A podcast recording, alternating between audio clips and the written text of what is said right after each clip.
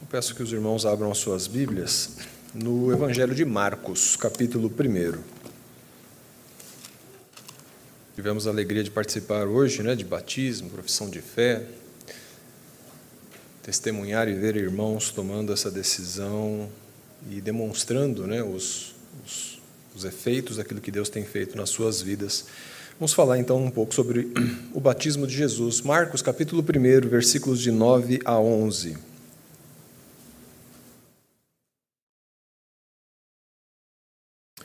Nos diz assim: Naqueles dias veio Jesus de Nazaré, da Galiléia, e por João foi batizado no Rio Jordão. Logo ao sair da água, viu os céus rasgarem-se e o Espírito descendo como pomba sobre ele. Então foi ouvida uma voz dos céus: Tu és o meu filho amado, em ti me comprazo.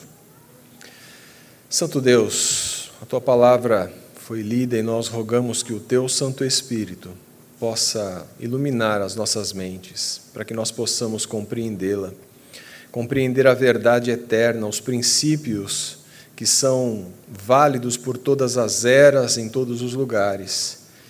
E rogamos, ó Deus, que esse mesmo Espírito ensinador nos ilumine para que nós possamos entender e nos dê graça para que nós possamos viver aquilo que a tua palavra tem a nos mostrar. Confiados em Cristo Jesus, o nosso Senhor e Salvador, é que nós oramos agradecidos. Amém. Meus irmãos, o Evangelho de Marcos começa fazendo uma declaração de que Jesus Cristo é o Filho de Deus.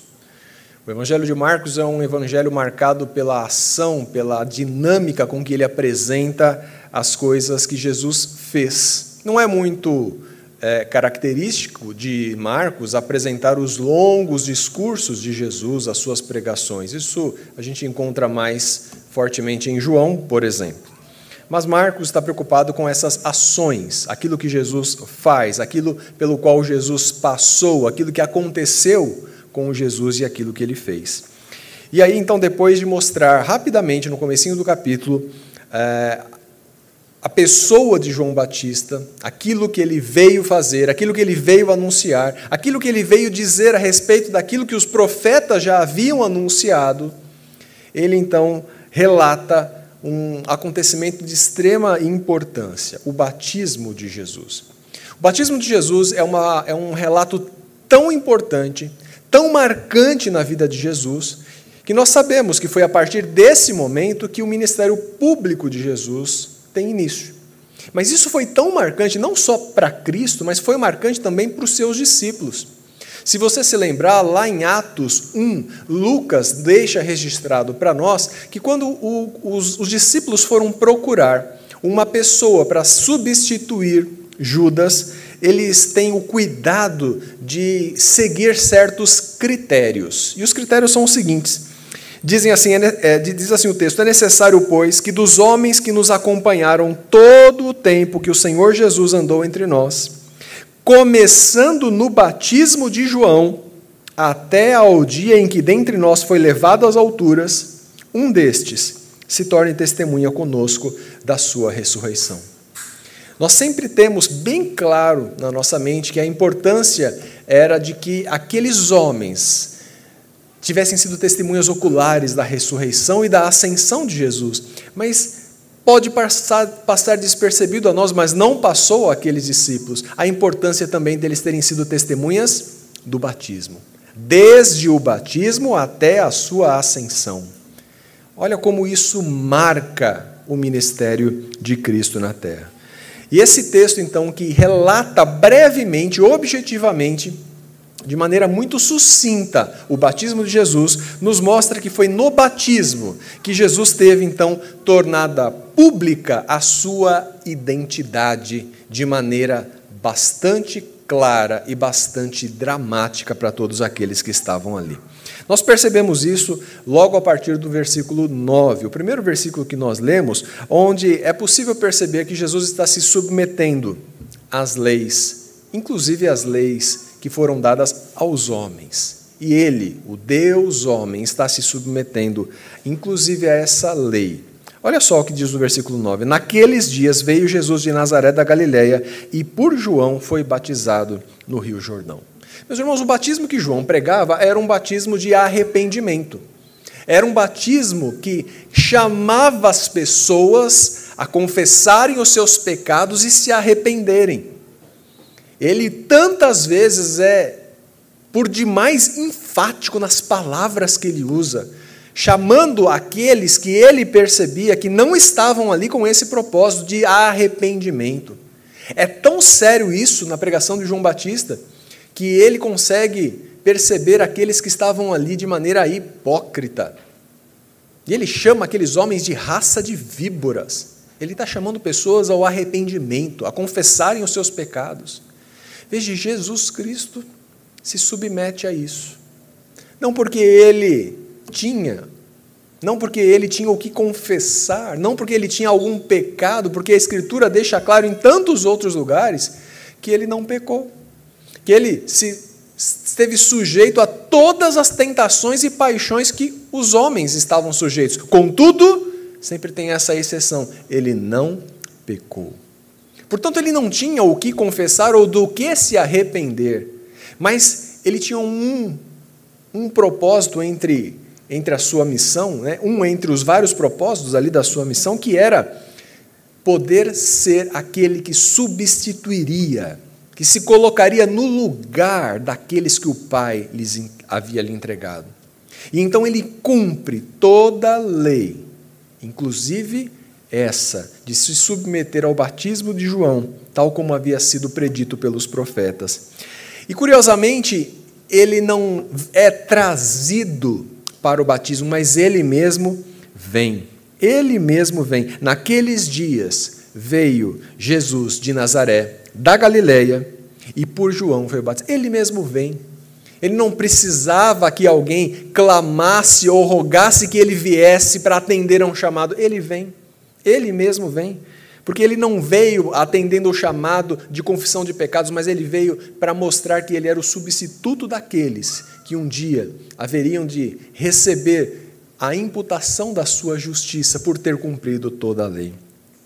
Paulo, em Romanos 5, é, apresenta Jesus como sendo o segundo Adão.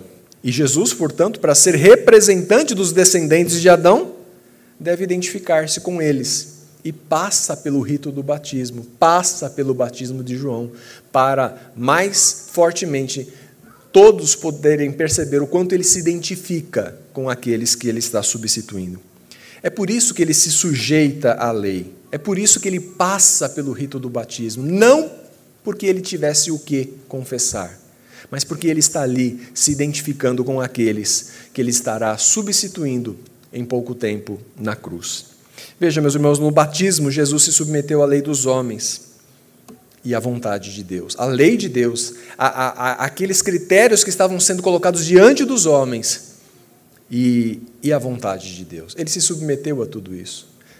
Quando nós passamos pelo nosso batismo, aqueles que são batizados, por exemplo, na, eh, em idade adulta, se lembram talvez mais claramente disso, de que está embutido nesse, nesse ato exatamente aquele compromisso que nós fazemos de obediência ao Senhor.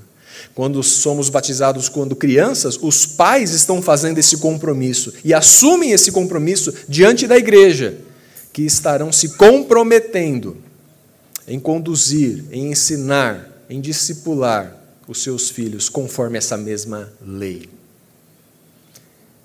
O batismo de Cristo, então, ele é diferente do nosso. Mas você percebe os paralelos que a gente consegue perceber também, não é? Da mesma maneira que ele se submete a essa lei em obediência, nós também assumimos um compromisso de obediência diante da lei de Deus. No batismo de Jesus, ele é consagrado ao seu ofício. Algumas pessoas acabam pensando que talvez ele tenha se tornado filho de Deus no batismo. Mas Marcos deixa claro isso no primeiro versículo. Princípio do evangelho de Jesus Cristo, filho de Deus.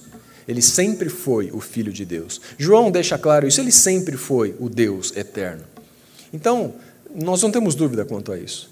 Então, no batismo, ele não se torna filho de Deus, mas no batismo, ele é consagrado ao seu ofício, ao ofício para o qual ele veio, ele encarnou. E ali, então, aquilo é tornado público, e as pessoas todas podem ver e testemunhar aquilo que está acontecendo.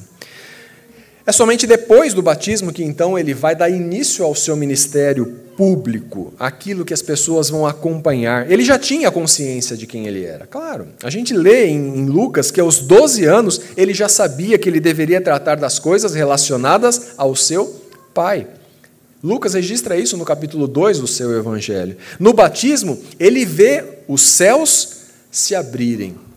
E é curioso que Mateus e Lucas é, usam um termo mais suave, diz que o, o, os céus se abriram.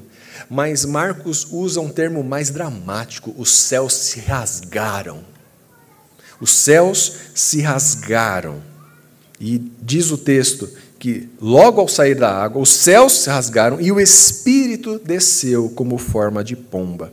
Pomba é um animal que é, representa a mansidão de maneira geral, né, pureza. A impecabilidade do Espírito Santo está representada pela pomba e o Espírito Santo desce sobre forma de pomba ali. Essa consagração ao seu ofício redentor, essa consagração feita pelo Espírito Santo, também diz respeito à sua humanidade. Mas, contudo, nós sabemos que desde a encarnação, o seu reconhecimento como Salvador era realidade para aqueles que estavam próximos dele. Mas nesse episódio torna-se público, claro e notório para todas as pessoas ao seu redor que ele estava ali sendo autenticado como um verdadeiro Messias. A diferença dos falsos Messias é que nunca sobre um falso Messias o, o céu se rasgou. Nunca sobre um falso Messias, aqueles falsos Messias que se levantavam vez por outra em Israel, nunca sobre eles desceu o Espírito de Deus como forma de pomba. Nunca. E, e a tradição judaica tinha isso de uma maneira muito, muito esperançosa. A, a, a, tradição judaica interpretava Isaías 64:1, o texto que diz: Ó, oh, se fendesses os céus e descesses interpretava esse versículo como sendo a antecipação do, daquilo que eles viram no batismo de Jesus. Ó, oh, se fendesses os céus e descesses. E isso era tão importante para a tradição judaica que existe um livro chamado O Testemunho, o Testamento de Levi. Um livro escrito mais ou menos na época, no ano de 200, 205 antes de Cristo. E esse texto, esse livro, falava sobre esse episódio assim: Os céus abrir-se-ão, e do santuário da glória descerá sobre ele a santidade. Numa voz paternal como a de Abraão e Isaque, a glória do Altíssimo ser-lhe-á adju... essa termo é diferente, adjudicada, que é um ato judicial que dá posse de alguma coisa a alguém. E o espírito do entendimento repousará nele, da mesma forma como o espírito de santidade. Olha como o povo de Deus esperava por esse momento. E de repente, muitos deles são testemunhas de ver o céu se abrir. Os céus se rasgaram e desce o espírito em forma de pomba e revela e torna público para todos que estão ali, todos que são testemunhas, que aquele sim é aquele que haveria de vir. Meus irmãos, no batismo, Jesus se submete à lei. Assim como nós também nos comprometemos a cumpri-la no nosso batismo. Mas no seu batismo, Jesus é consagrado pelo seu ofício. E de igual maneira, nós nos comprometemos a cumprir o nosso chamado, que Deus também nos faz, em obedecê-lo em segui-lo e nos tornarmos discípulos dele, onde quer que ele nos levar. Esse batismo está tornando cada vez mais pública e notória a identidade de Jesus. E por fim, no versículo 11, ele diz assim: Então foi ouvida uma voz dos céus: Tu és o meu filho. Tu és o meu filho amado, e em ti eu me comprazo. Meus irmãos, uma voz do céu que diz: Tu és o meu filho. Só uma pessoa poderia dizer isso. Só uma pessoa pode dizer: Tu és o meu filho. É o Pai. É o Deus Pai, essa a voz dos céus, olhando para Deus Filho, dizendo: Tu és o meu filho, o meu filho amado, em quem eu tenho prazer, em quem eu me deleito, em quem eu tenho alegria. Meus irmãos, Israel, a nação, também é chamada de filho de Deus no Antigo Testamento. Mas veja, Israel não trouxe este deleite. Israel não trouxe essa alegria. Quantas vezes os profetas admoestaram Israel, falando sobre os erros, os pecados, a iniquidade, a ausência de arrependimento de Israel. Mas em Cristo, em Cristo Deus vê seu filho. E lá do alto ele diz: Este é o meu filho amado, em quem eu tenho prazer, em quem eu tenho alegria. Só Cristo pode satisfazer a ira de Deus por causa do pecado. Só Ele pode satisfazer essa ira e cumprir o propósito de reconciliar com o Pai o povo do Pai. É nele que ele tem prazer, é nele que ele se alegra. Quem se dirige a alguém chamado de meu filho? É o Pai quem faz isso. Mas isso não é novidade para nós, porque lá no versículo 1, Marcos já tinha dito isso. Princípio do Evangelho de Jesus Cristo, Filho de Deus. É sobre ele que Marcos está falando. É a respeito deste homem, deste Deus homem, Jesus Cristo, que ele está falando. E nesse ato, nessa circunstância, no batismo, nós vemos que ele se submete à lei. Para que a sua representação, a representatividade dele, com, com respeito àqueles que o Pai lhe entregou, fosse perfeita. No batismo, nós percebemos que ele foi consagrado de maneira pública e notória para que todos pudessem perceber que era ele aquele que haveria de vir. E no seu batismo, Jesus ouve do Pai que ele era o seu filho amado. Hoje nós tivemos batismo e profissão, de fé. Hoje nós podemos lembrar do momento em que nós professamos a nossa fé. Em, talvez no momento em que você fez esse compromisso no seu batismo no batismo dos seus filhos. Lembrando de que você estava ali se comprometendo em obedecer à vontade e à palavra de Deus, respondendo em fé ao chamado que Deus fez de maneira eficaz a você por meio do Espírito Santo. Os batismos nossos e os de Jesus não são exatamente o mesmo. Mas essa porção da Escritura tem muito a falar a respeito de nós, tem muito a falar a respeito de Cristo mas é aplicada às nossas vidas de uma maneira para que nós possamos lembrar do nosso compromisso, lembrar daquilo que nós é, professamos publicamente e daquilo, e mais do que aquilo que nós fazemos, mas aquilo que Deus fez por nós no nosso batismo, olhando para o batismo de Cristo. Meus irmãos, o batismo de Cristo é isso. Ele declara e torna pública a identidade de Jesus Cristo. No batismo de Jesus, você vê a identificação dele com o seu povo de modo a substituí-lo e representá-lo diante do Pai. No batismo de Jesus, nós vemos a sua divindade sendo declarada. Ele é o Filho de Deus. Mas, igualmente, nesse momento, nós também vemos ele e a sua identidade como mediador da aliança sendo também declarada, para que ele fosse reconhecido como Deus homem, aquele que nos representa diante do Pai em nosso lugar. Nós não fomos resgatados, meus irmãos, por um Deus que em nada se identifica conosco. Não. Nós fomos resgatados por um Deus que se fez como um de nós, que se colocou no nosso lugar e que suportou a ira que estava destinada a cada um de nós. Nós fomos, nós não fomos resgatados por um Deus impessoal. Não. Nós não fomos resgatados por um Deus transcendente, inalcançável, mas um Deus que se fez alcançar, que veio ao nosso encontro, um Deus que nos representa como povo e como indivíduos diante de Deus, porque Ele assumiu a nossa natureza. Nós não fomos salvos por um homem que em nada se diferencia de nós.